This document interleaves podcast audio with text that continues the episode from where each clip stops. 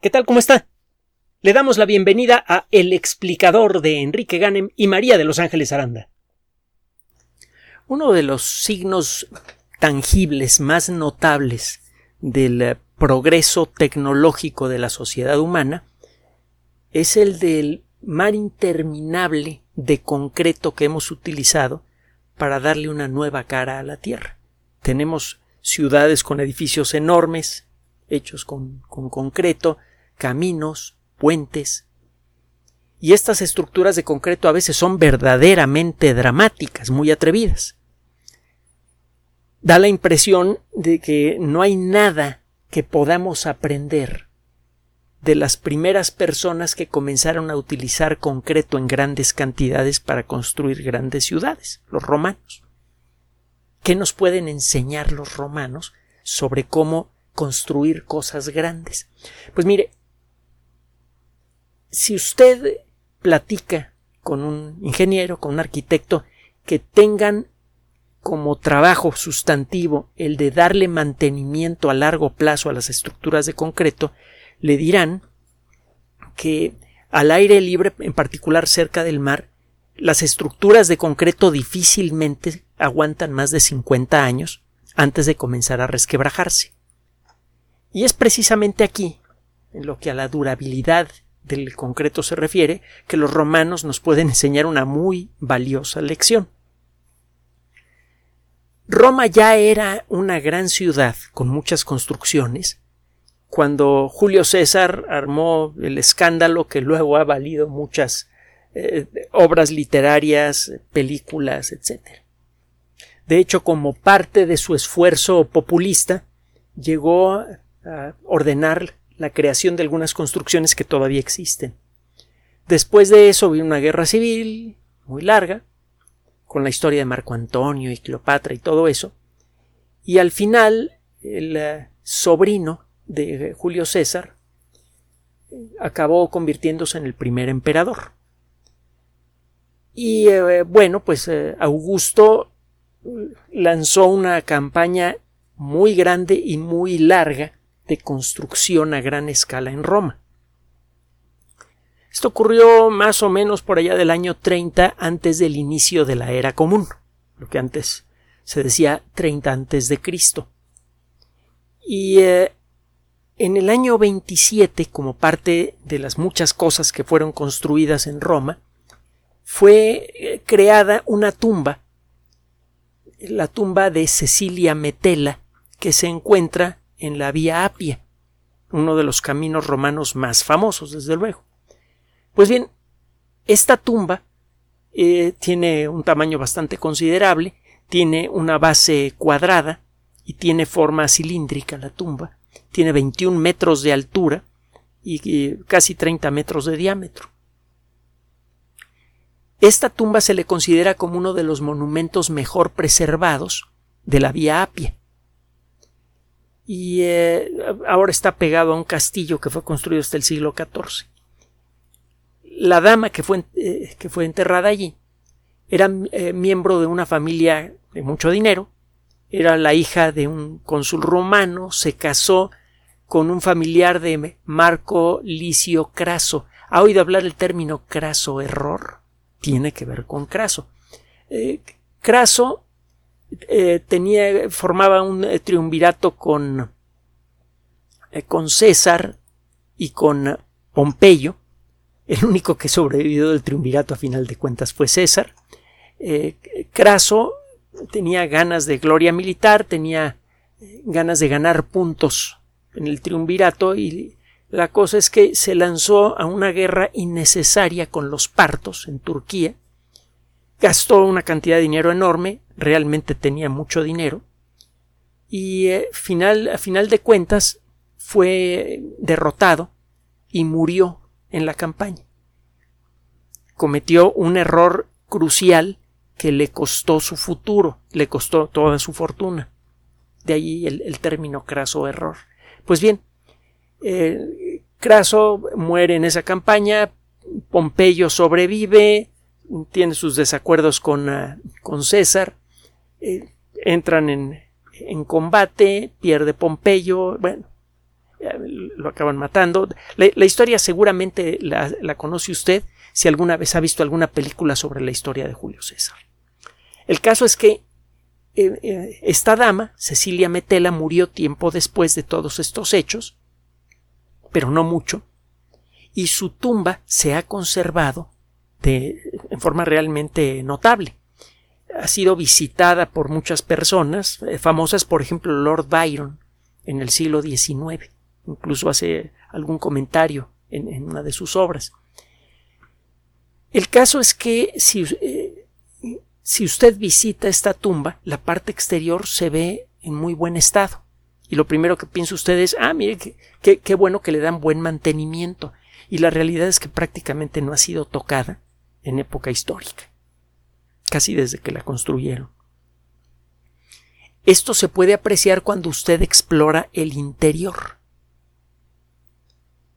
usted puede ver, y así lo narran los autores de un trabajo publicado en uh, el Journal of the American Ceramic Society, la revista de la Sociedad Americana de Cerámica, que aunque no lo crea usted es una revista científica bastante, bastante seria y muy importante.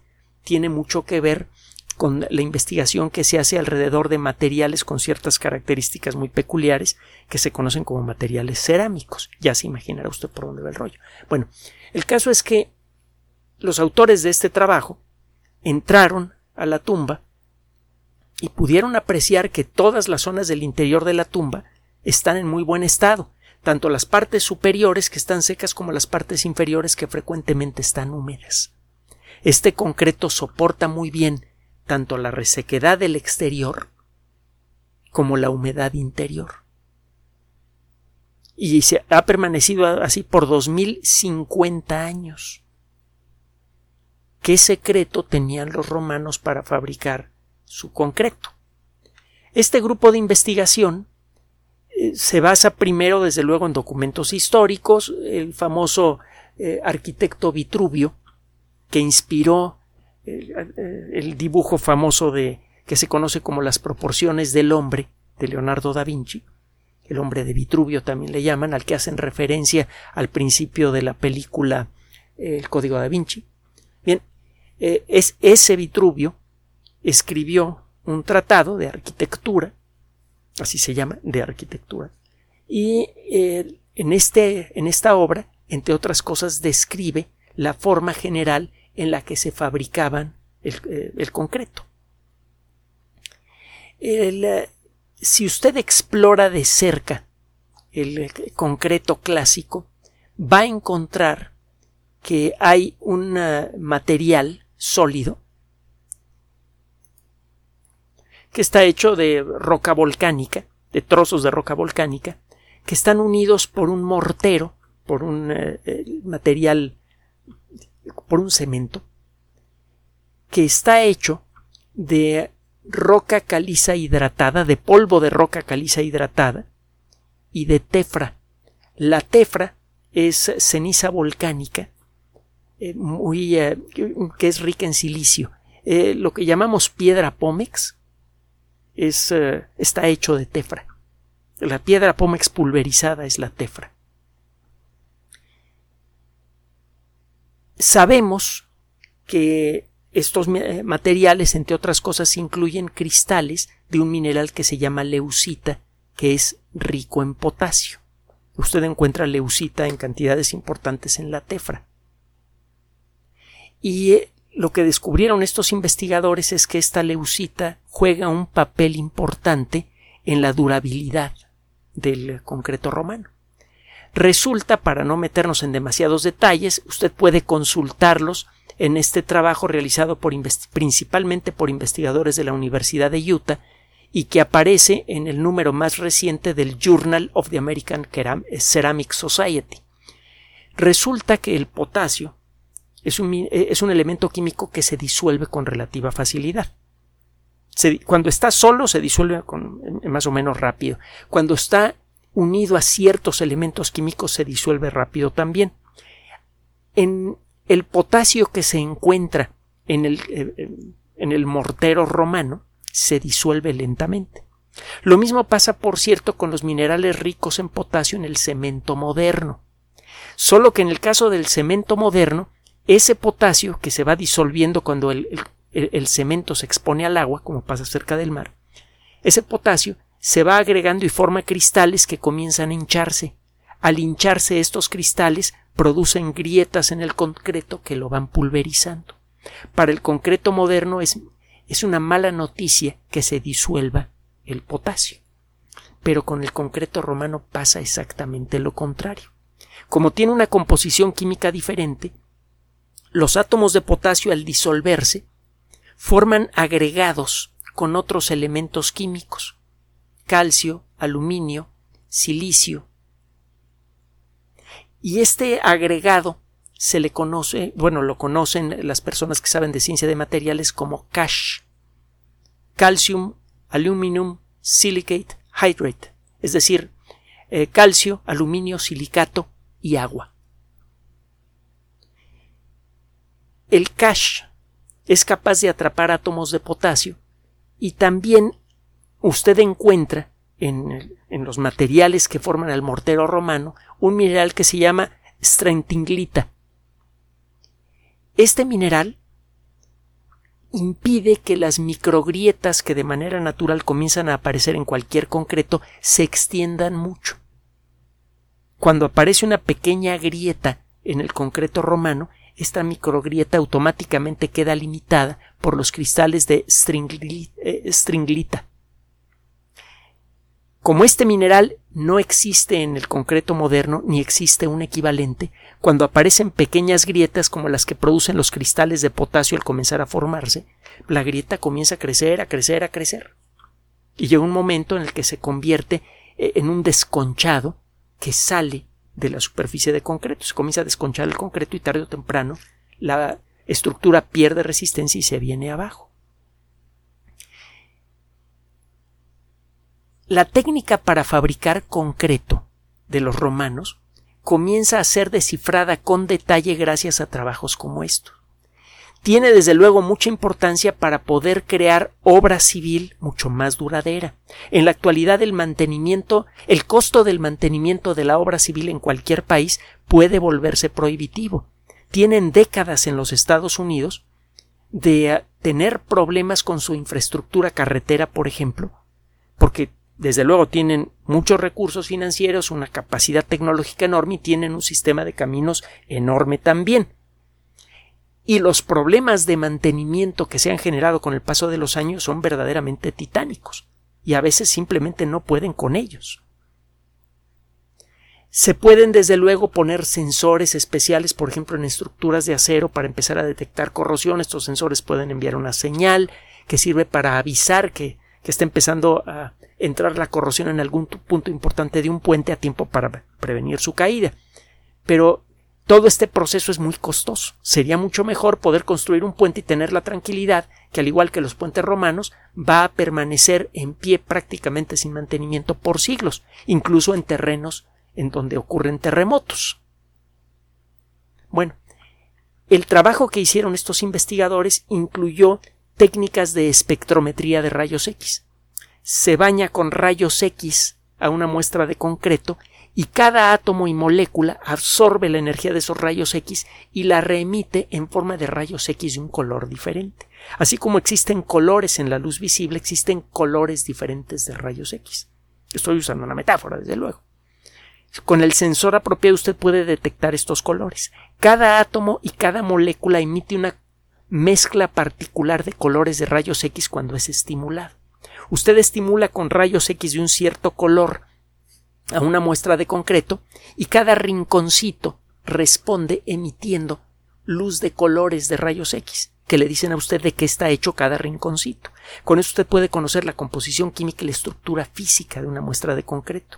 Con esta técnica estos investigadores pudieron estudiar el concreto de la tumba de Cecilia Metela y gracias a eso se ha podido avanzar en el entendimiento de cómo hacían la mezcla los romanos para construir su concreto.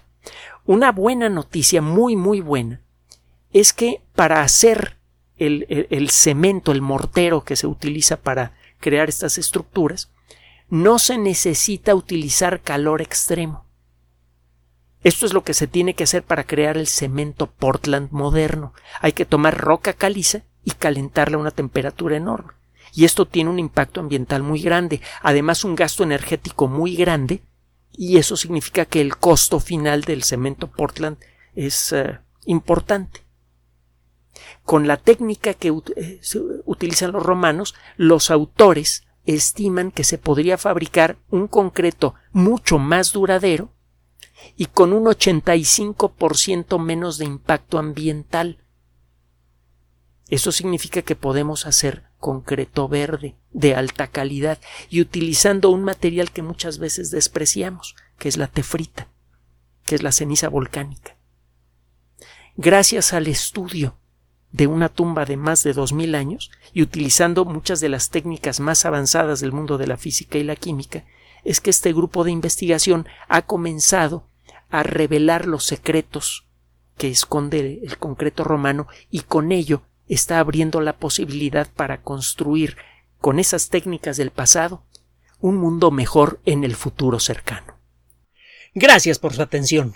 Además de nuestro sitio electrónico www.alexplicador.net, por sugerencia suya tenemos abierto un espacio en Patreon, el explicador Enrique Ganem, y en PayPal, el explicador patrocinio por los que gracias a su apoyo sostenemos este espacio. Puede usted descargar gratuitamente estos audios en formato MP3 en Spotify y en iTunes como El Explicador sitio oficial y en SoundCloud como El Explicador y con formato de video en YouTube en El Explicador sitio oficial. Recuerde nuestras redes sociales de siempre, Twitter Enrique-Ganem y en Facebook Enrique Ganem sitio oficial, El Explicador y los grupos que usted ya conoce. Finalmente, el explicador siempre somos María de Los Ángeles Aranda y Enrique Ganem. Gracias.